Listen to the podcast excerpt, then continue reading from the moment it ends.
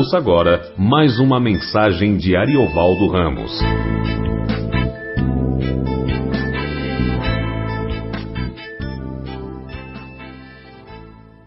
Graças boa noite. Uh, vamos uh, voltar ao nosso estudo de João, uh, capítulo 10. Capítulo 10. Vamos ver a partir do versículo de número 22. Celebrava-se em Jerusalém a festa da dedicação. Era inverno. Jesus passeava no templo, no pórtico de Salomão. Rodearam-no, pois, os judeus e o interpelaram. Até quando nos deixarás a mente em suspenso? Se tu és o Cristo, dize-o francamente. Respondeu-lhe Jesus: Já vos disse, e não credes. As obras que eu faço em nome de meu Pai testificam a meu respeito. Mas vós não credes, porque não sois das minhas ovelhas. As minhas ovelhas ouvem a minha voz. Eu as conheço e elas me seguem. Eu lhes dou a vida eterna. Jamais perecerão. E ninguém as arrebatará da minha mão. Aquilo que meu Pai me deu é maior do que tudo, e da mão do Pai ninguém pode arrebatar. Eu e o Pai somos um. Novamente pegaram os judeus em pedras para lhe atirar. Disse-lhe Jesus: tenho-vos mostrado muitas obras boas da parte do Pai. Por qual delas me apedrejais? Responderam-lhe os judeus: Não é por obra boa que te apedrejamos, e sim por causa da blasfêmia, pois, sendo tu homem, te fazes Deus a ti mesmo. Replicou-lhes Jesus: não está escrito na vossa lei, eu disse, sois deuses? Se ele chamou deuses àqueles a quem foi dirigida a palavra de Deus, e a Escritura não pode falhar, então, daquele a quem o Pai santificou e enviou ao mundo, dizeis: Tu blasfemas, porque declarei que sou filho de Deus? Se não faço as obras de meu Pai, não me acrediteis. Mas, se faço, e não me credes, crede nas obras, para que possais saber e compreender que o Pai está em mim e eu estou no Pai. Nesse ponto, procuravam outra vez prendê-lo, mas ele se livrou das suas mãos. Novamente, se retirou para além do Jordão para o lugar onde João batizava no princípio, e ali permaneceu. Iam muitos ter com ele e diziam: Realmente, João não fez nenhum sinal, porém, tudo quanto disse a respeito deste era verdade. E muitos ali creram nele. Pai, em nome de Jesus, nós estamos gratos por tua presença, por ter nos trazido nesta noite, segundo tua misericórdia graça, que não podem ser descritas e que nós sabemos só são possíveis por causa do sacrifício do Cordeiro. Nós te adoramos por tão grande amor, por tão grande salvação, por tão grande benefício, por tanta paz, que excede o nosso entendimento, que vai para muito além da nossa capacidade de sequer imaginar a paz. É o descanso que invade o nosso ser mais íntimo de nós mesmos. e nos diz para não termos medo. Porque o Senhor é o nosso Pai, Pai nosso, que cuida de nós. Que os seus anjos estão de guarda. E que tudo, seja o que for, será revertido em bênção. Então nós somos gratos por essa noite, somos gratos por esse momento, somos gratos por tua palavra e rogamos por Jesus Cristo, teu Filho, nosso Senhor, que a tua palavra nos visite mais uma vez, que a tua palavra nos cure, nos transforme, nos leve ao centro da tua vontade, nos leve por onde a tua mão nos levar. Quando levados por tua palavra, saímos dos barcos, da nossa segurança auto eleita e começamos a andar sobre os mares. Andar sobre ondas revoltas, contra vento rígido, porque estamos carregados pela tua palavra. Quando a tua palavra nos carrega, passamos a andar.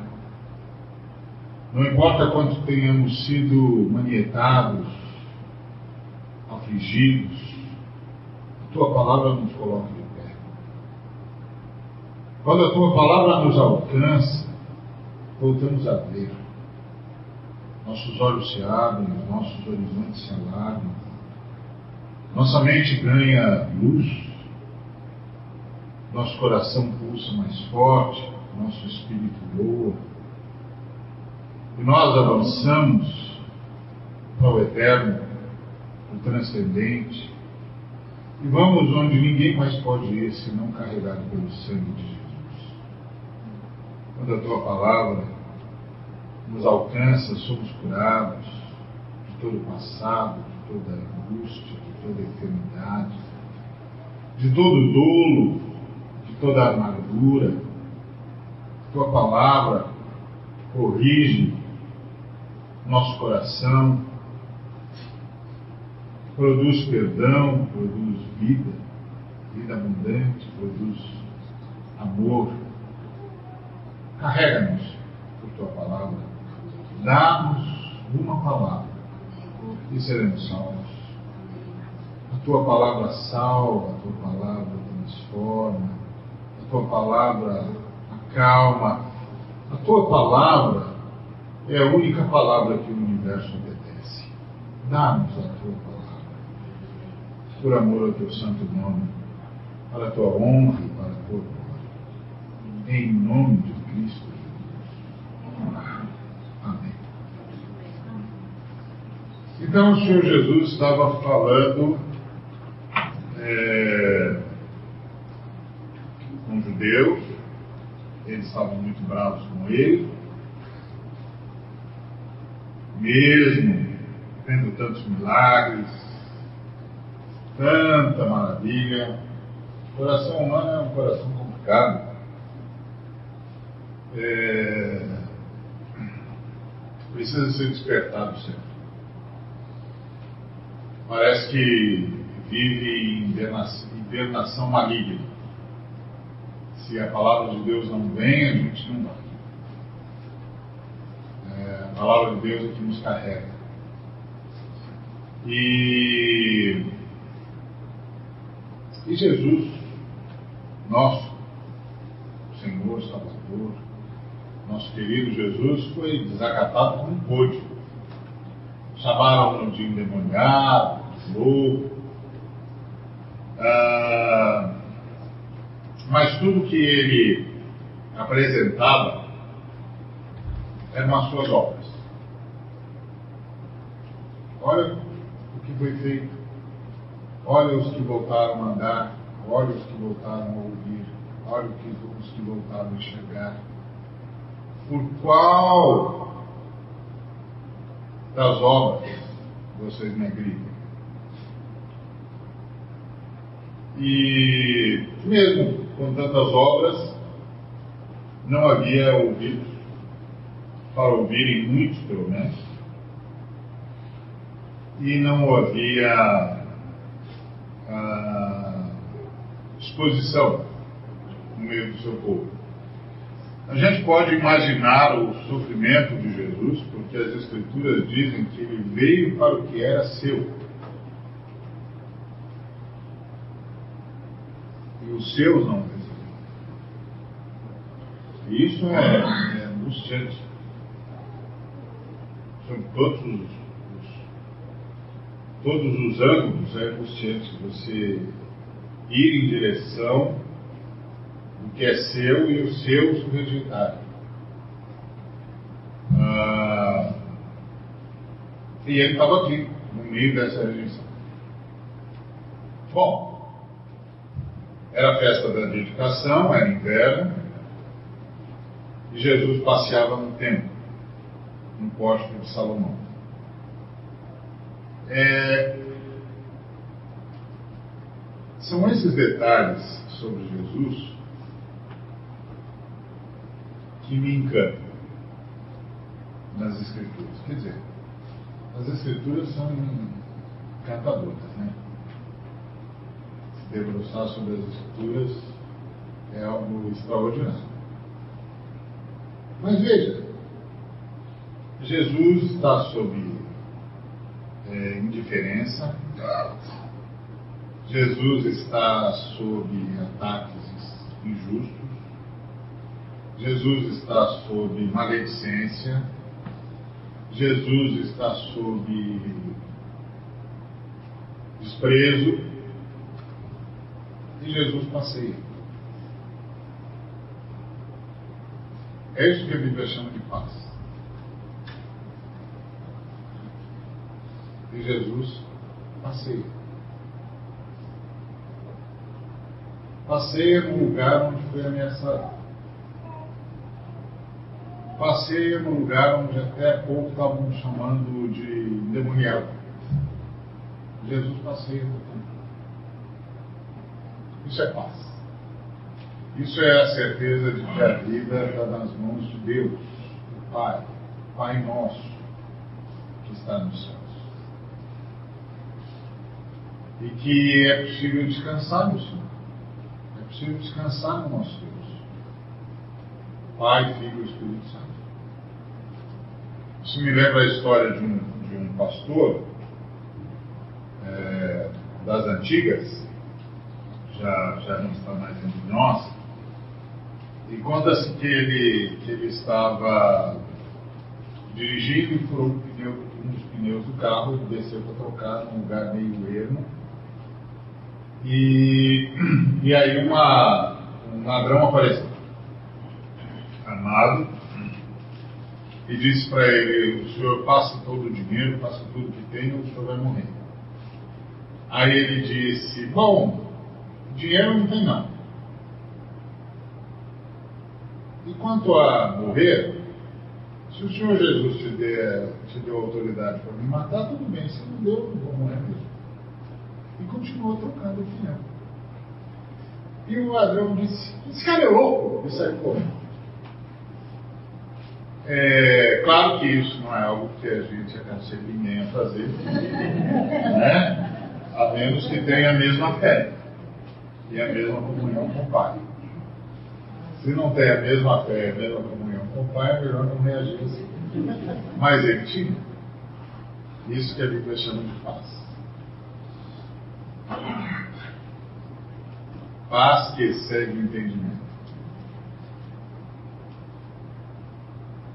Ok. Nós fizemos uma aliança com o Pai Nosso. E Ele fez conosco. Não tenham medo, diz o Senhor. Não tenham medo. Estou com vocês todos os dias, até a consumação dos séculos. Então ele passeava.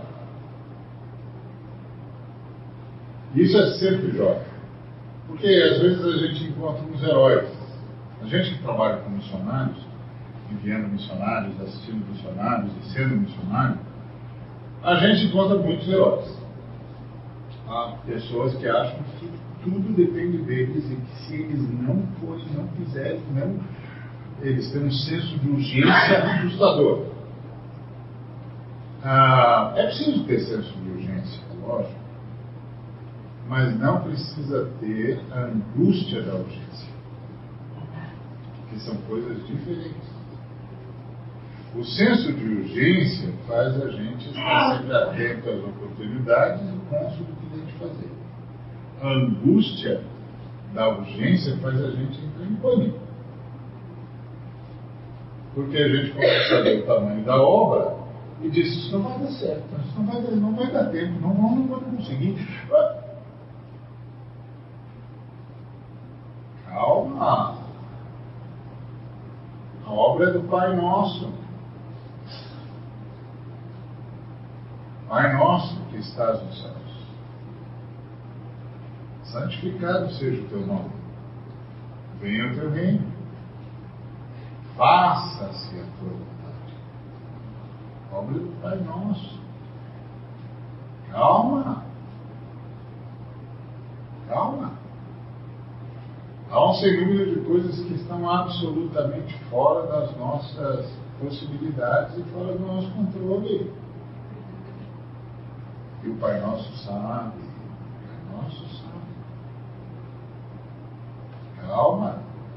Não vai carregar o mundo nas costas, não, filho. Não vai carregar o mundo nas costas, não, filha. Deixa isso por conta do Pai Nosso. Vai passear um pouco. Vai passear um pouco.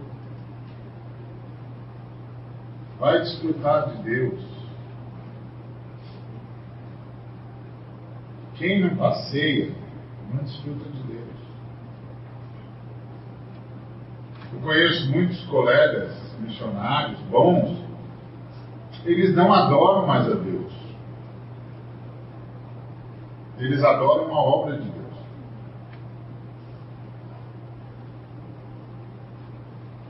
E o senso de urgência deles é tal que, se não são eles que estão a fazer a obra de Deus, eles acham que a obra de Deus não está sendo feita. Porque eles agora adoram a obra de Deus, e a obra de Deus é a marca a, da sua vida. Mas a marca da nossa vida é o Pai Nosso. O segredo da vida cristã é o sorriso do Pai Nosso. Eu ouvi uma vez do, do, do li uma vez do Atman uma frase é, maravilhosa. Ele disse: Deus abençoa todo mundo, mas sorri para poucos. Deus abençoa todo mundo, mas sorri para poucos. Esse é o segredo da vida cristã, o sorriso de Deus. O sorriso do Pai Nosso. Vai passear, meu irmão. Vai observar a obra de Deus.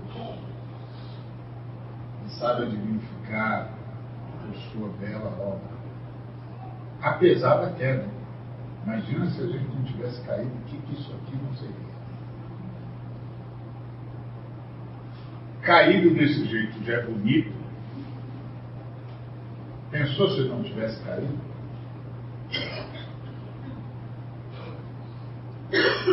Então eu tô, toda vez que eu olho para alguma coisa, jardim, Álbum extraordinária, eu fico pensando, bonito, tem Jesus? Como é que isso aí vai ser no novo céu nova terra, hein? Barbaridade, aqui já está encantador. Senhor, me lembra de passar por aqui quando chegar o novo céu nova terra para ver como ficou.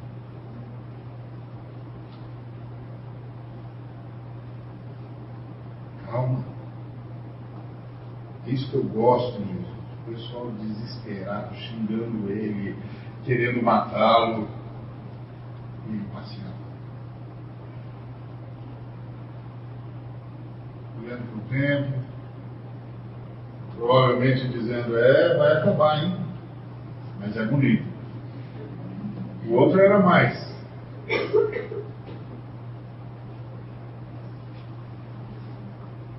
Devia ser maravilhoso ficar conversando com Jesus sobre o templo e dizer: É, quando eu passei aqui a primeira vez era mais bonito. Hein? Como? É, na primeira vez, no primeiro tempo, era mais bonito. Mas esse também é bonito.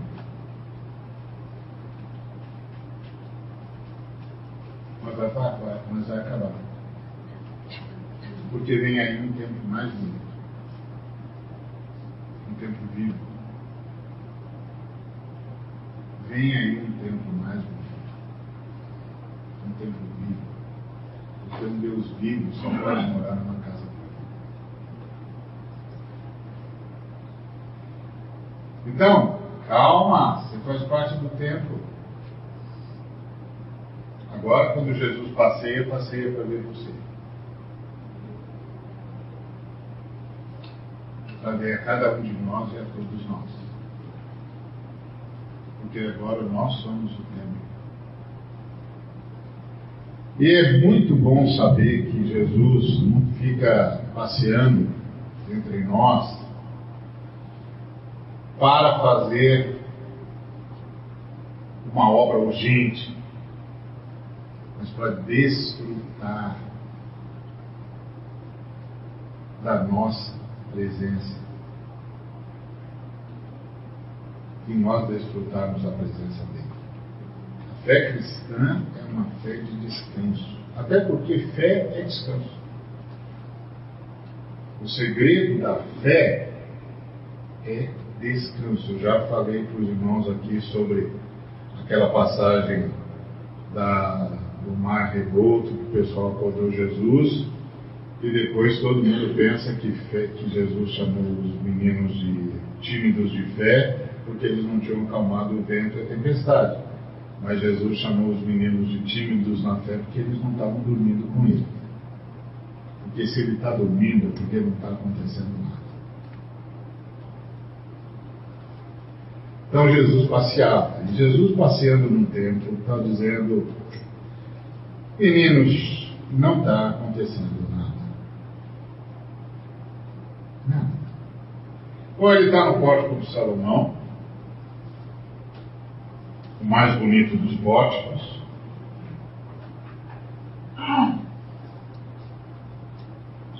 Que era uma homenagem no passado, né?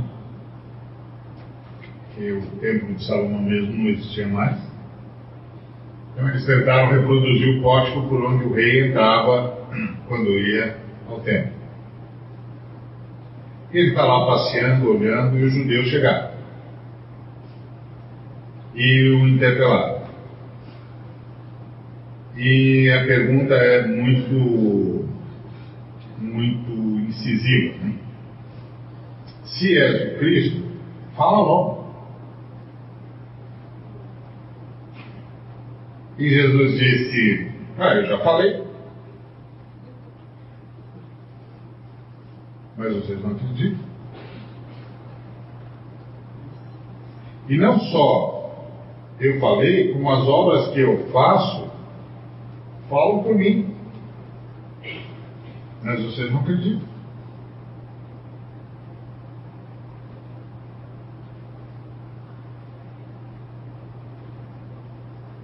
Aí ele diz uma coisa que eu e você precisamos guardar no coração sempre. Ele disse: Mas eu sei por que é que vocês não acreditam. Vocês não acreditam porque vocês não são as minhas ovelhas. Então, minha pergunta para você, meu irmão, minha irmã, é: você acredita? Você acredita que Jesus Cristo é Deus? Que Jesus Cristo é o ungido de Deus, que veio para nos salvar, que Jesus Cristo é o Filho de Deus, e que só aqueles que estão sob o comando de Jesus Cristo encontram salvação? Você acredita que Jesus Cristo é o Senhor? Que Ele reina absoluto e que Ele vai voltar? Então você é ovelha dele. Porque só as suas ovelhas acreditam. É um milagre. É um milagre. E é um milagre celebrado antes da fundação do mundo. Você acredita? Como seu ovelha. Então descansa, meu filho. Descansa, meu irmão. Descansa. Você já tem pastor.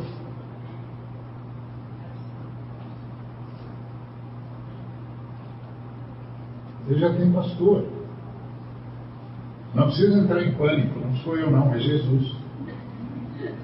Você eu, você, você tinha de entrar em pânico mesmo. Mas não, Jesus é o nosso pastor, nosso pastor amado. Jesus, o Messias, o Filho de Deus verdadeiramente Deus e verdadeiramente homem. Jesus. Hoje eu estava conversando com uma pessoa pelo Skype que mora lá na Alemanha.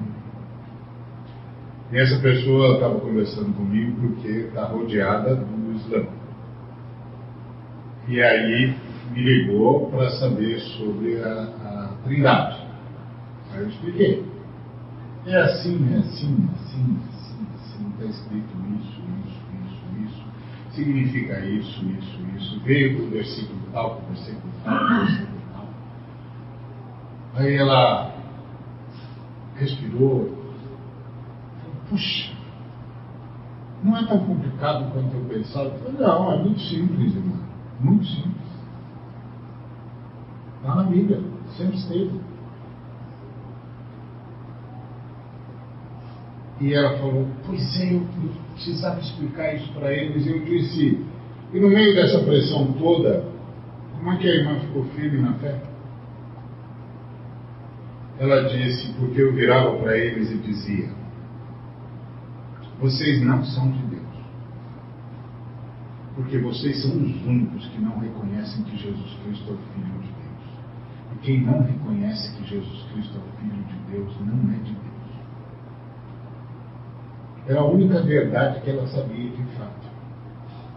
Jesus Cristo é o Filho de Deus, é o Deus Filho, que se fez homem e habitou. Esse é o segredo da fé. Ele veio para nos salvar. O Maurão escreveu uma, uma fez uma música muito bonita que dizia: Jesus me deu anistia me chamou de volta e me perdoou. Ah, e disse que as coisas antigas já estavam esquecidas e nem se lembravam mais. E disse que agora tudo é novo, para eu seguir em frente e não olhar para trás. Olha que letra. Jesus me deu anistia me chamou de volta e me perdoou. E disse que as coisas antigas já estão esquecidas, nem se lembrava mais.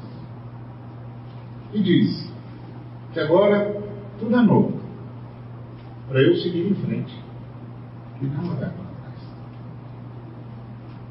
Jesus Cristo, o Filho de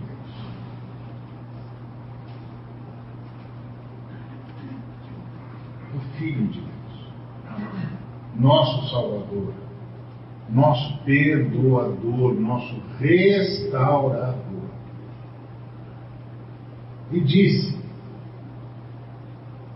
que agora tudo é novo, para eu seguir em frente e não olhar para trás.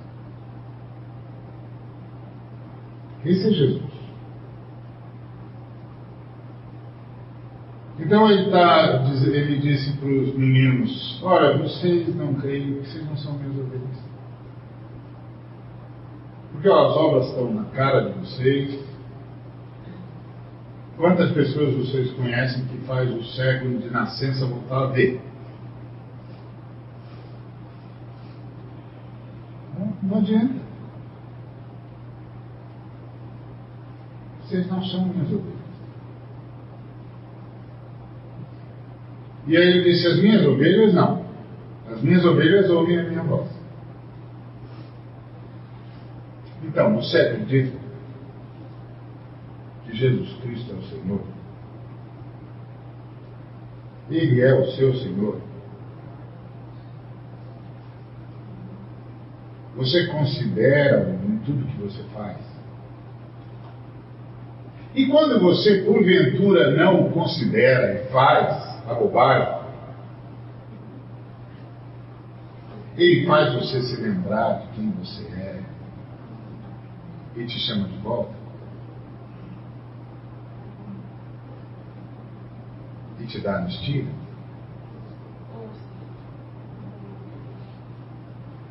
Então você é o verdadeiro. Porque é isso que ele faz. Se a gente considera em tudo que a gente faz, vai bem.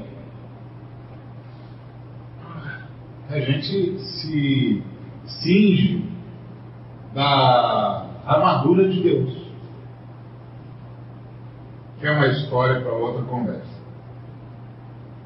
Mas, de vez em quando, eu sei que com vocês não acontece, mas comigo, de vez em quando, acontece.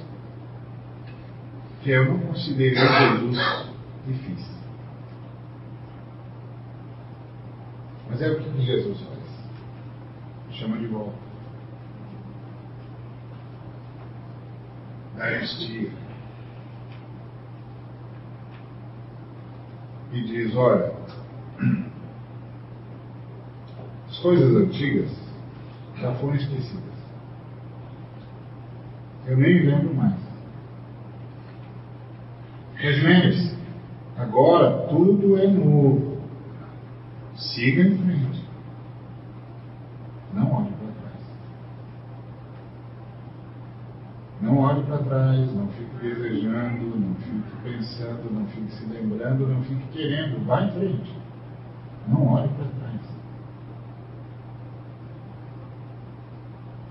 Jesus, ele disse: As minhas ovelhas eu as conheço. Então você conhece Jesus? Você crê em Jesus? Você reconhece Jesus como Senhor? Senhor, Salvador e Deus? Amém? Amém. Pois eu quero te dar uma informação, ele também conhece você. Ele também conhece você. Ele sabe quem você é. Ele chama você pelo nome. Lembra? Esse capítulo começou Jesus dizendo que as suas ovelhas ele chama pelo nome, que é uma quebra de paradigma. Por quê? Imagina um pastor que tem 500 ovelhas e chega no aprisco para chamar as ovelhas. 500 nomes. Depois, que pastor dá nome para 500 ovelhas? Então, Jesus está quebrando o paradigma, está dizendo: Eu sou um pastor diferente. As minhas ovelhas são um rebanho, mas eu não as trato como manada. Eu as chamo pelo nome. E vou conversando com elas no caminho. E elas ouvem a minha voz e me seguem. Elas me seguem. Elas ouvem a minha voz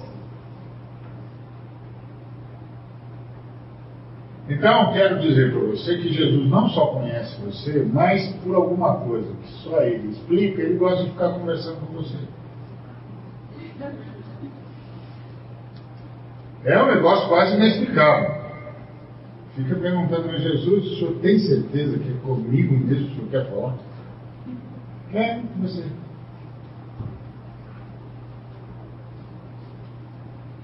E quanto tempo o senhor quer falar comigo? A vida toda tempo todo. em todos os cantos, em todos os casos, em todas as situações.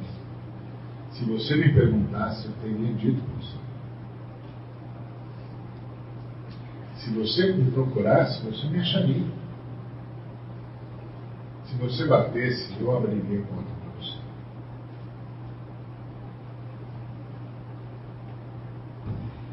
E eu diria para você, vá. Eu diria para você, não, não faça. Não vai, não. Fica aqui. Vamos conversar. Jesus diria, eu gosto tanto de conversar com você, que com você gosta até de jogar a conversa fora. Eu gosto de falar com você. Eu conheço você. Então eu sou uma pessoa porque você não precisa mentir. Você não precisa fingir. Você não precisa dizer que quer quando não quer, que gosta quando não gosta. Você não precisa dizer não preciso quando precisa. E também não precisa dizer preciso quando não preciso. Você não precisa me agradar. Você não tem como me agradar. O único jeito de você me agradar é continuar crendo em mim. Está vendo Cristo é a nossa liberdade? Você já imaginou um ambiente em que você não precisa mentir. Você não precisa dizer que gosta quando não gosta, não precisa dizer que quer quando não quer, não precisa dizer que foi legal quando não foi legal. Não precisa dizer nada disso, ele sabe, ele conhece. E gosta de falar com você, não é com o que você apareceu. Eu fico angustiado quando eu vejo alguns colegas ensinando que os irmãos têm de ter uma cara mascarada. E eu fico pensando, mas de que Jesus que esse moço está falando? Ele acha não que Jesus não vê atrás da máscara? Eu vi que você está sorrindo atrás dessa cara séria. Eu vi, aí a máscara, né? a máscara de cara séria, mas você está dando risada, não está? Ele fez isso com Abraão. Você se riu por quê? Não, eu não ri. Riu, riu. Você riu. Disse a mesma coisa para Sara. Está rindo do que, filho? Não, eu não ri. Ah, riu, filho. Riu. Riu. Não tem problema. Daqui um ano, você vai ter um menino que vai chamar de gargalhada. Que é o significado da palavra Isaac. Você vai chamar de gargalhada, de riso, de alegria. Riu por quê? Fica tranquilo, daqui um ano você vai ter um menino e você vai chamar de gargalhada. Toda vez que você chamar, você vai se lembrar disso. E eu ri de Deus e Deus me fez rir de verdade. Eu ri de Deus e Deus me fez ficar feliz. Eu ri de Deus e Deus me livrou do próprio. Eu ri de Deus e Deus me deu um motivo para rir de Irmãos, nós estamos falando do Senhor. Nós estamos falando do Senhor, nosso pastor.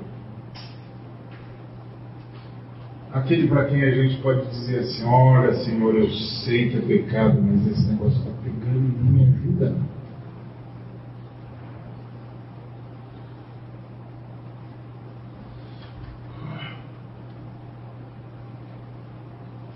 Muitas vezes eu vejo irmãos dizendo: Não, Senhor, eu não quero, eu não quero. O Senhor diz: Você quer, filho? Você não deve. Fala para mim. Pai, eu sei que eu não devo. Fala para mim. Não fala para mim que você não quer. Fala para mim, pai, eu sei que eu não devo, eu preciso da tua força. Fala para mim verdade, eu estou vendo, filho. Você não precisa mentir para mim que se é livre. Porque liberdade é um lugar onde você pode ser.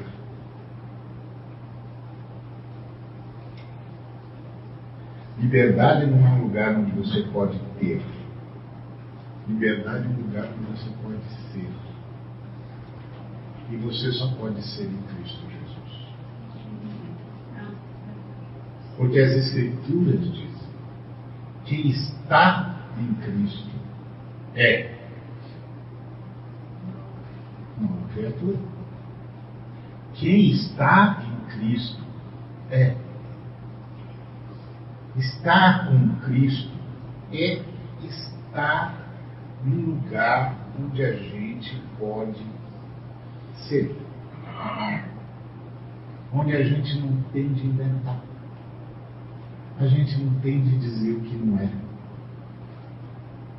A gente pode abrir o coração. Porque o Senhor conhece a gente e veio nos ajudar. Para a liberdade foi que Cristo vos libertou. Algumas pessoas pensam que liberdade é a possibilidade. Um homem livre é um homem que pode tudo. Alguns pensam que liberdade é ter. Um ser humano livre é um ser humano que tem o que quiser. Não.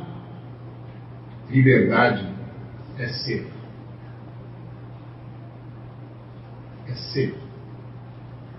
É poder dizer, Senhor, o Senhor me conhece, eu preciso da tua ajuda. Eu preciso do teu socorro. Eu preciso da tua paz. O Senhor me conhece.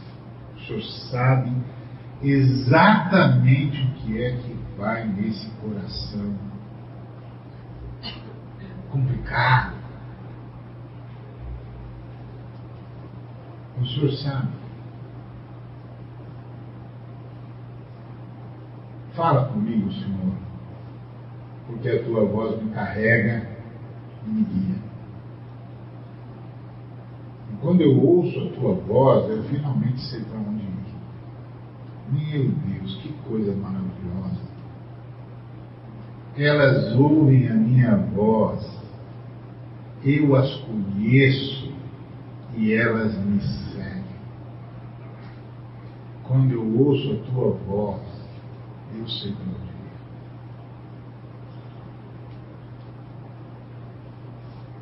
ir. Um amigo de muitos anos, lá dos idos da década de 70, não faz tempo, ele cantava uma música, ele era um grande cantor, não sei se ele ainda está entre nós, mas ele cantava é, uma música cuja parte da letra era assim. Ah, eu sei para onde vou e sei quem vai comigo. Eu encontrei a paz na presença de um amigo. E aí começava a falar de Jesus. As minhas ovelhas ouvem a minha voz. Então, você crê em Jesus? Amém. É, você reconhece Jesus como Senhor e Salvador? Amém. Então, quero dizer para você que Ele também conhece você. Certo? Mas a outra coisa que eu quero dizer para você é que você pode não acreditar, mas você tem ouvidos para ouvir. Então ouça, meu irmão. Ouça, minha irmã. Você tem ouvidos para ouvir. Entendeu? Você tem como ouvir o Senhor. Porque ele disse: eles ouvem a minha voz. Então você tem ouvidos para ouvir. É que às vezes você se mete, a gente se mete em tanto barulho. Não? É muito barulho. Muito barulho. E aí a gente não sabe onde é que está a voz do Senhor. Fica tranquilo, você tem ouvidos para ouvir. Começa a falar com ele que ele vai começar a falar com você. Não, não é necessariamente essa, essa voz audível humana. Porque entre nós e o Senhor, graças a Deus, não tem mediação. Entre mim e si tem mediação, tá certo? Você está me vendo, está me ouvindo, porque entre nós tem mediação. Eu estou soprando o ar de um jeito que produza som que você é capaz de, de decodificar. E ainda estou ajudado aqui pelo, pelo microfone que amplia minha voz. Então isso tudo é mediação. Mas entre nós e o Senhor, entre você e o Senhor, entre o Senhor e você, não tem mediação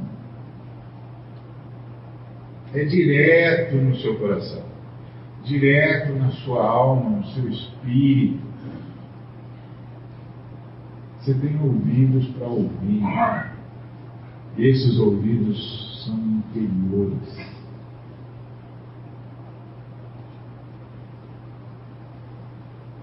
Se o Senhor falasse apenas a ouvidos exteriores, os nossos irmãos que nascem com a necessidade de opção, jamais encontrariam o Senhor.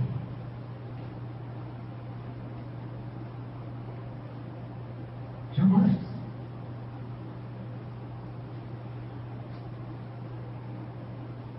Mas encontram. E o Senhor fala com eles.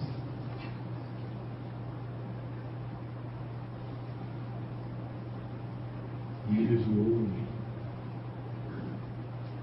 Porque as ovelhas do Senhor nunca nascem com essa necessidade especial. Todas as ovelhas do Senhor têm os ouvidos interiores aguçados.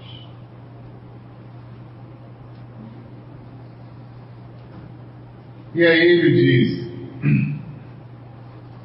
Eu lhes dou a vida eterna.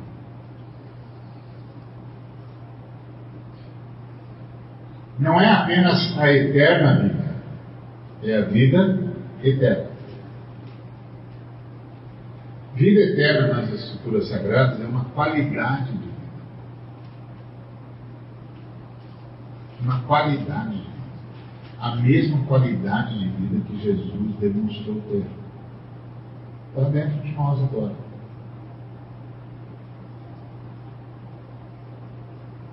Está dentro de nós agora. Eu acho interessante que às vezes tem uns irmãos que ficam dizendo pra, de si para consigo mesmos, né? Não, não posso, não posso, eu não vou, eu não vou, eu não posso. Para! Fala logo com Jesus. Está falando de si para consigo mesmo para quê? Você não tem força. Você não pode. Por que está falando consigo mesmo?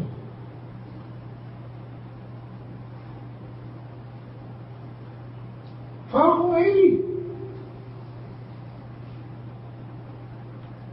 Perto está o Senhor de todos os que me invocam.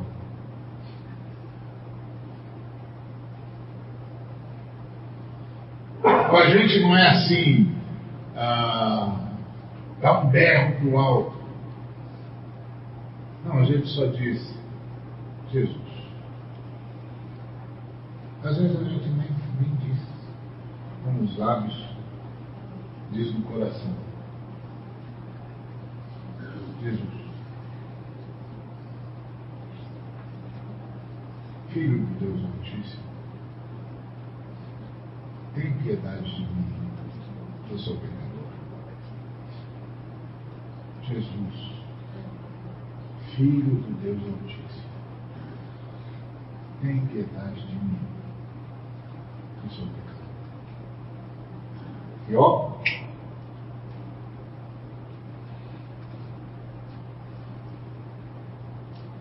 ele nos chama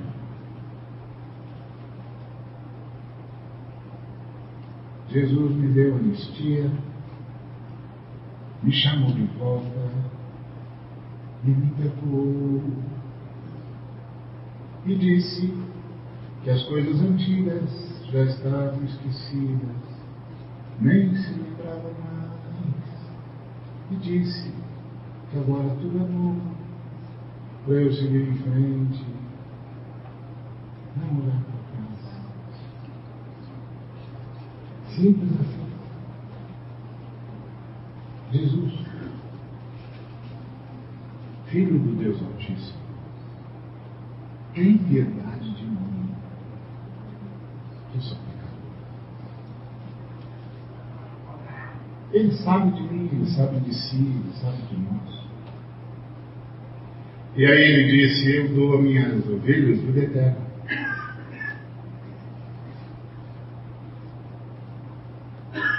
Vida eterna. A mesma vida que eu tenho. Eu vim para que vocês tenham vida. Que vida? A minha. Eu sou o caminho. Eu sou a verdade. Eu sou a vida. E eu vim repartir com vocês. A minha vida. A minha vida eu adoro.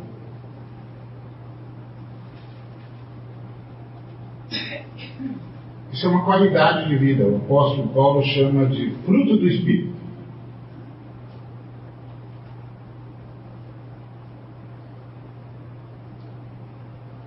Desde o início da revelação, o fruto do Espírito, os gomos do fruto do Espírito estão espalhados por toda a Escritura.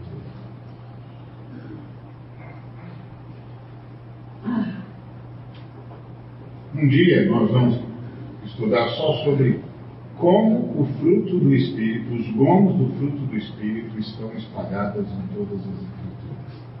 E aí, começando de Gênesis até Apocalipse, nós vamos conversar sobre tudo o que o Espírito está pronto para fazer frutificar em mim e em você.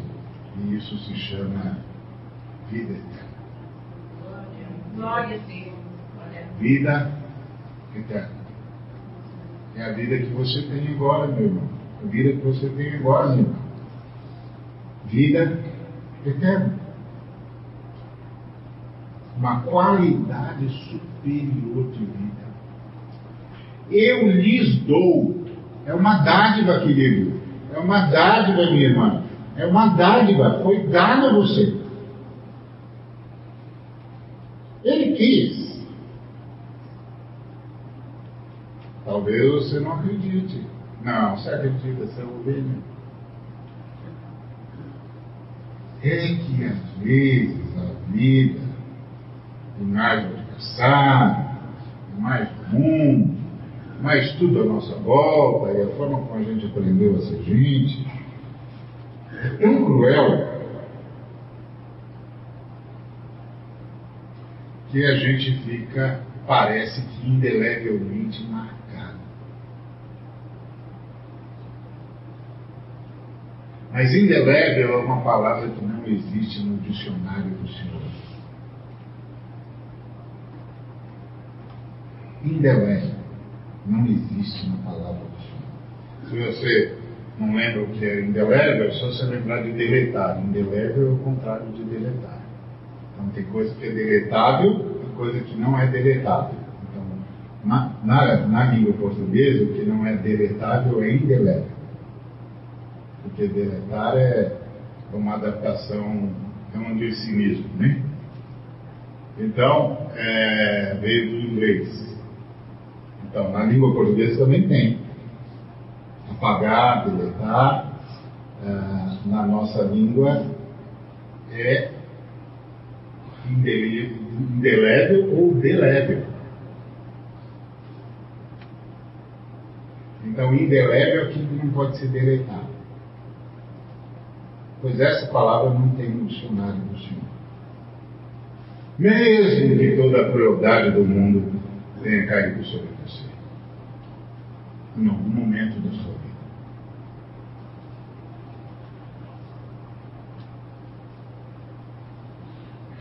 Não tem nada que vai ficar marcado o Senhor, com o seu sangue, apaga tudo e nos dá vida eterna. Uma qualidade superior de vida. E aí ele continua dizendo: jamais perecerão. Alguns irmãos leem assim: Eu lhes dou a vida eterna, jamais perecerão. Não, não é assim que está escrito. Nem em português está escrito assim. Porque entre eu lhes dou a vida eterna e jamais perecerão, tem ponto e vírgula. Na nossa língua, ponto e vírgula é quase um ponto final. É outro assunto. É mudar de assunto sem mudar de parábola. Se vocês não acreditam, pode falar com a Lena, que é especialista em tradução, ela vai te dizer. É quase um final. É só porque vai mudar de assunto sem mudar de parábola. Então, eu lhes dou a vida eterna. Isso é a primeira questão. É uma qualidade de vida. Depois ele diz: jamais perecerão. Você sabe que tem um segredo nosso, que é aqueles que creem em Jesus morrem como qualquer ser humano. Certo? Mas não veem a morte. Você já assistiu alguém morrendo vendo a morte? Eu já assisti um desespero. Você já assistiu um cristão indo embora? Eu já assisti. É lindo. Ele não vê a morte.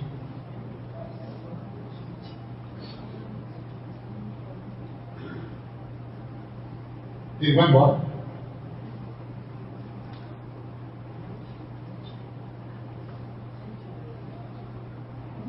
Ei, isso é um sabia? É, esse segredo nosso, foi Jesus que prometeu. Aqueles que creem em mim jamais verão a morte. Pelo contrário, passarão da morte para a vida. É 8,32.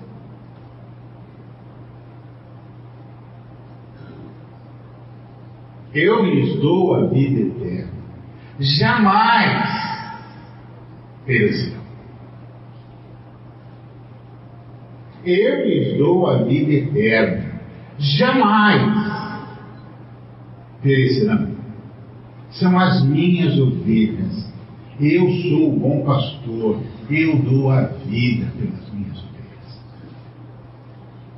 Olha onde Deus colocou você, meu amigo. Olha onde o Senhor colocou você, meu irmão.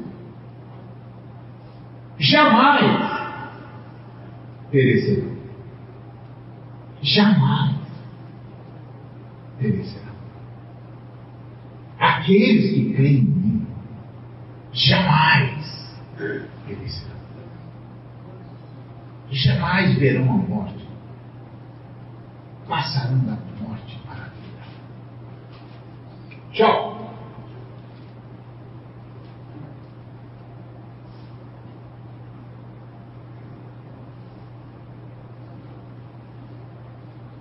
Nós temos várias histórias assim, que os filhos ouvem os pais dizendo: os anjos do Senhor estão chegando, estou indo.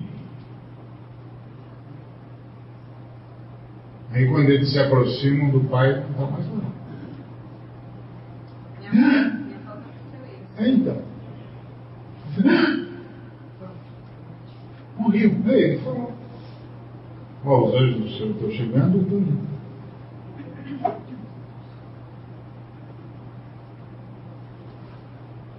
Até daqui a pouco. Porque nós nos veremos na eternidade. Descansa, irmão. Descansa, irmão.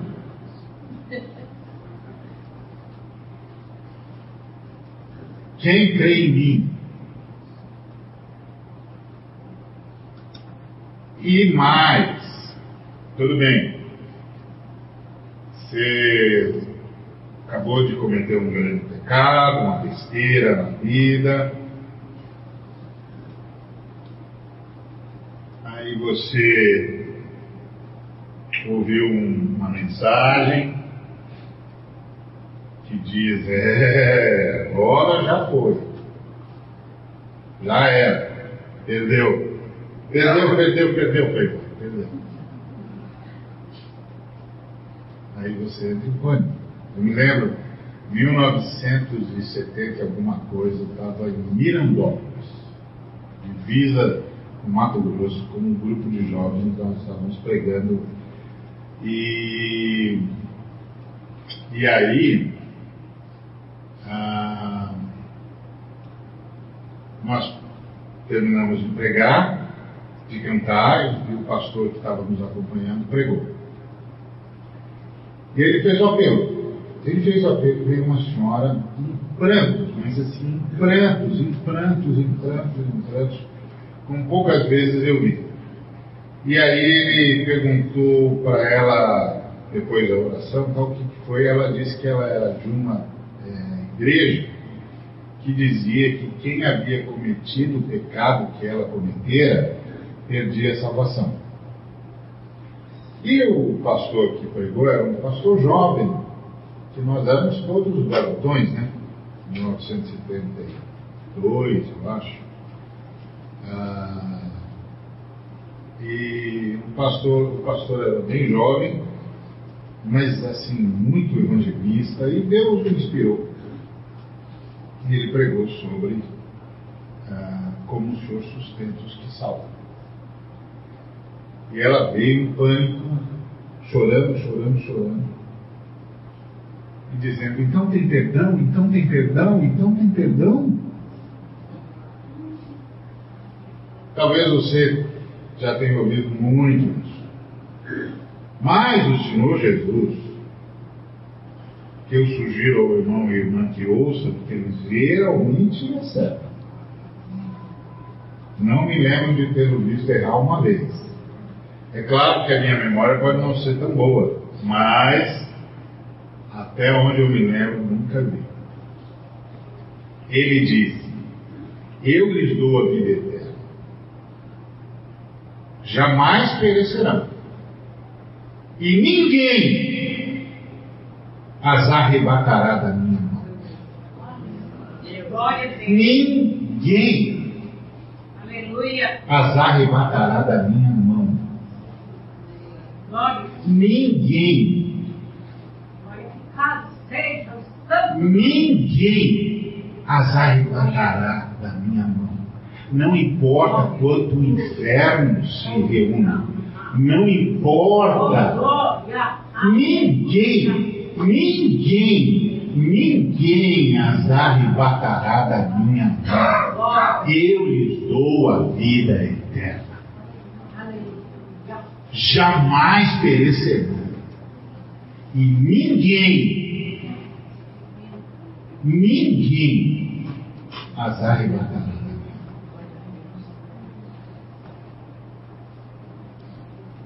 Isso quer dizer que o diabo não pode.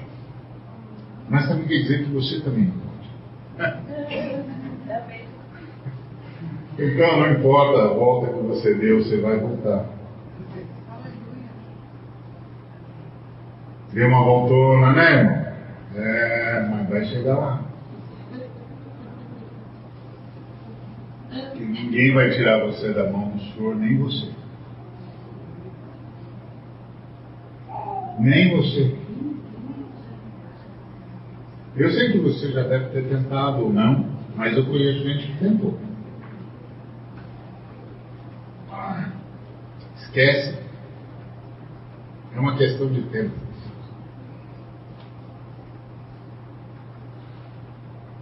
O Senhor vai trazer no seu devido lugar, porque Ele fez uma promessa. E Ele disse: Aquilo que meu Pai me deu é maior do que tudo. E da mão do Pai ninguém pode arrebatar. O que ele está dizendo? Ele não está chamando você de aquilo. Tá certo? Não. Ele está falando do poder que ele ganhou para salvar. O que o Pai me deu é maior do que tudo. E é o Pai que garante as minhas palavras. É isso que ele está dizendo. Não está chamando você de aquilo. Ele não comete esse tipo de deslize. Não, ele está falando do poder, poder que o Pai me deu para salvar é maior do que tudo. Isso aqui não é uma expressão idiomática, não. Tudo aqui é tudo mesmo. Não há poder do universo que se iguale, que se iguale ao poder da salvação. Foi o que o apóstolo Paulo disse: Eu não me envergonho do Evangelho, porque é o poder de Deus para a salvação de todo aquele que crê. Esse poder é maior que tudo, maior do que eu, maior do que você, maior do que o inferno, maior do que quaisquer circunstâncias, sejam mais as quais forem.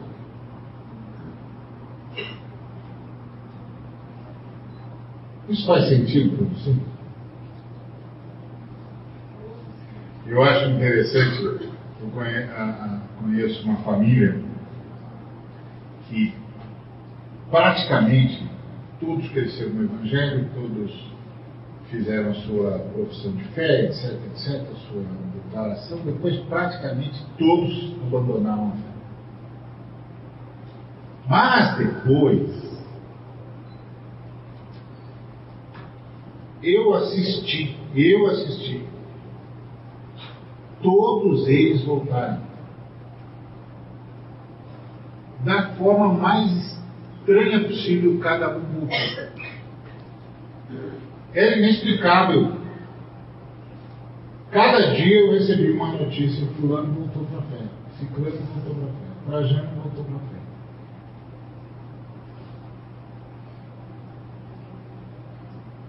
Ninguém as arrebatará da minha mão.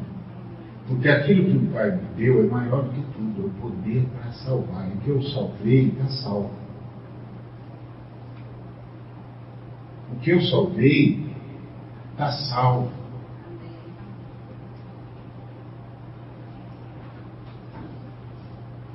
Não tem essa coisa, está salvo, não está salvo, está salvo, não está salvo, está salvo, não está salvo, está salvo, não está salvo, está salvo. Não tem isso. Pelo amor de Deus, não tem isso. Não tem isso. Às vezes eu ouço e falo, mas, mas do que, que nós estamos falando?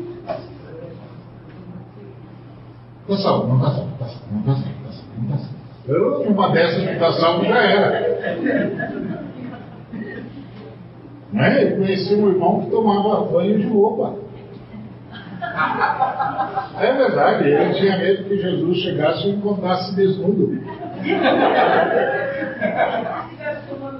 Ah, ah, então, estava tomando banho desnudo, não vai. Até esse irmão aprender que Jesus não olha a roupa, a gente, tinha, a gente teve que ensinar para ele que Jesus tinha visão de raio-x. Ih, meu, isso é besteira, Jesus tem visão de raio-x. Ele vê o que está na sua alma. Você acha que ele não vê o que está atrás da sua roupa?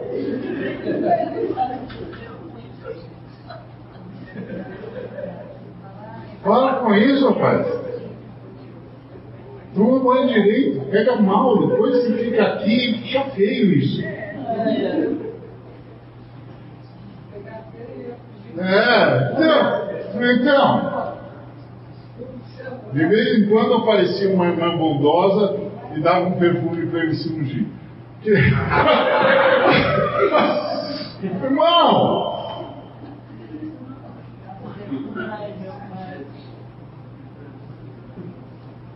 O que, que é isso? pregação. Isso é um mau pastor. Isso é uma mensagem para assustar os irmãos. Porque alguns colegas acham que se o irmão tiver certeza da salvação, ele vai virar um safado. Sabe por quê? Porque a maioria de nós não sabe o que é salvação.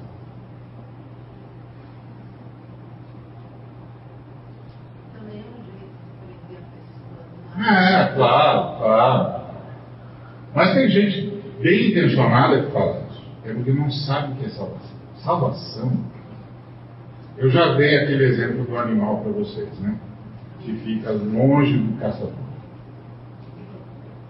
É, pois eu vou falar, vou falar. O salvação não é como um animal que é pego numa armadilha, aí vem o salvador do animal, abre a armadilha, ele então sai, sai da armadilha, o, o salvador vai lá, é, cura a perna dele e solta-o na, na floresta. Salvou? Salvou, mas ele está à deriva dos caçadores de novo. Tá certo? Não. Salvação nas escrituras é o Salvador vai lá, abre a armadilha, o animal tira a pata de lá, ele cura pata do animal, mas aí ele se torna um com o animal. E o animal fica inalcançável por qualquer caçador.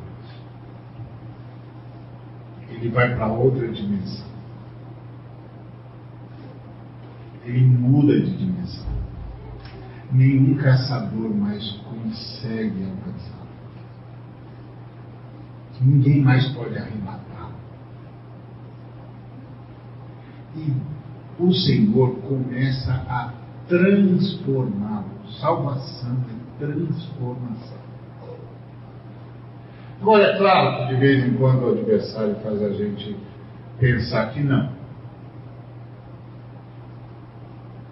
Mas não é verdade.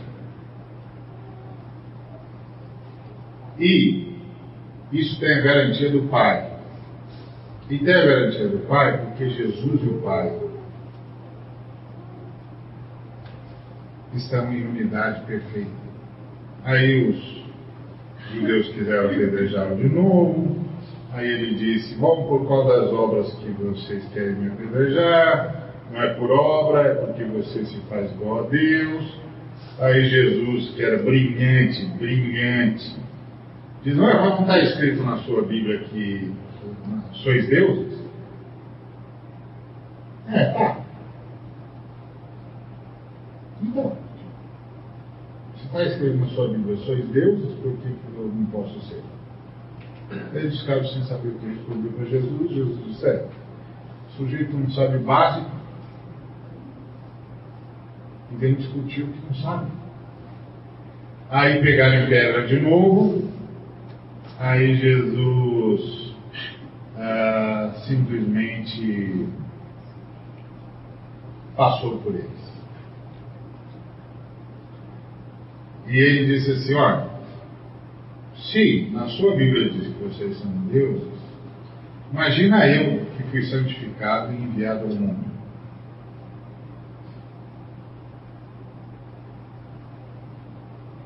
Aí ele disse: Você vacilou, porque você disse que é filho de Deus. Se eu não fosse filho de Deus, não fazia as obras de Deus. Eu faço as obras de Deus, vocês não acreditam, eu faço as obras do meu Pai. Vocês não acreditam? Se vocês não acreditam em mim, creiam nas obras. Para vocês compreenderem que o Pai está em mim e eu estou no Pai.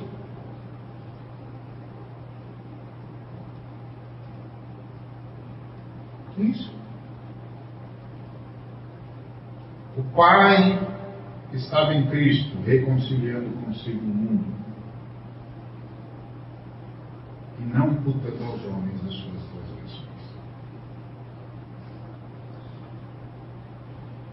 Aí eles procuraram prendê-lo, ele simplesmente passou por entre eles, se livrou das suas mãos,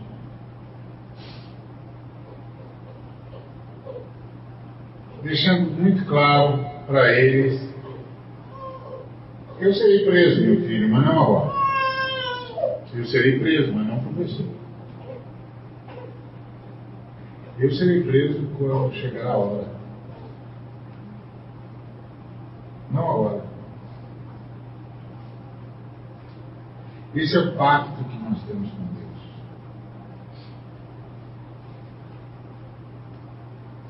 Esse é o pacto que nós temos com Deus. Essa é uma questão muito séria na teologia que às vezes a gente deixa escapar. Um dia desse, um moço falou para mim assim: Você não crê em determinismo? De jeito nenhum. A Bíblia não é determinista, de jeito nenhum. Deus a ninguém tenta e nem é tentado por nós. Então, você não acredita que, que tudo que acontece foi determinado por Deus? De jeito nenhum. A maioria das coisas que acontecem acontece porque Deus foi desobedecido. Aí ele disse: Então, se acontecer alguma coisa comigo, não foi a vontade de Deus? Não, necessariamente. Então que garantia que eu tenho? Ah, ele vai transformar tudo em bênção. Ele vai transformar tudo isso em bênção. Essa é a garantia que você tem. Não importa o que tenha acontecido. Ele vai transformar em bênção.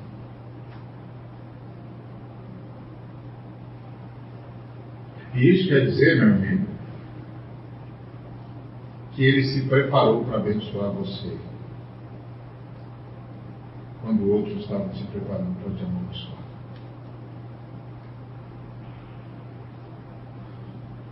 Guarda isso no seu coração.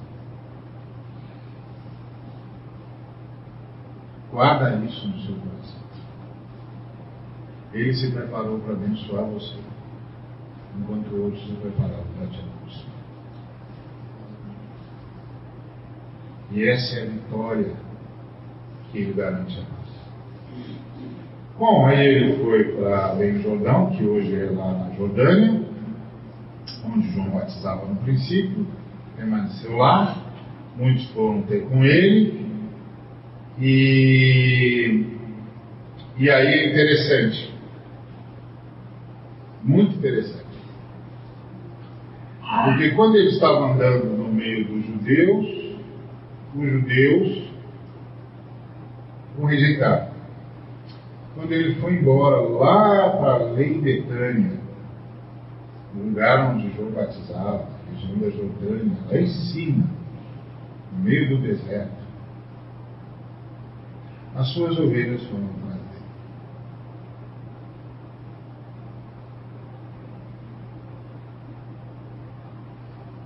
Isso quer dizer que não só ninguém vai arrebatar você da mão do Senhor, mas que não importa quantas voltas você der, você vai acabar indo atrás dele.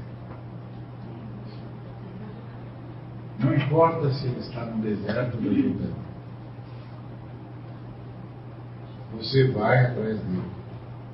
Ele vai atrair você. O Espírito de Deus é o você lá. E quando você chegar lá, você vai dizer: tudo que João disse sobre ele é verdade. Ele é o Salvador. Ele é o meu Salvador. Então, se eu fosse você, deixava ele salvar você todo dia. Deixa Jesus salvar você todo dia. Tem muitos irmãos que acham que porque Jesus o salvou agora, eles têm de viver uma vida que dignifique o Salvador. Mas a única vida que dignifica o Salvador é a vida que se deixa salvar. Deixe-se salvar pelo Salvador todos os dias. Fala com Ele.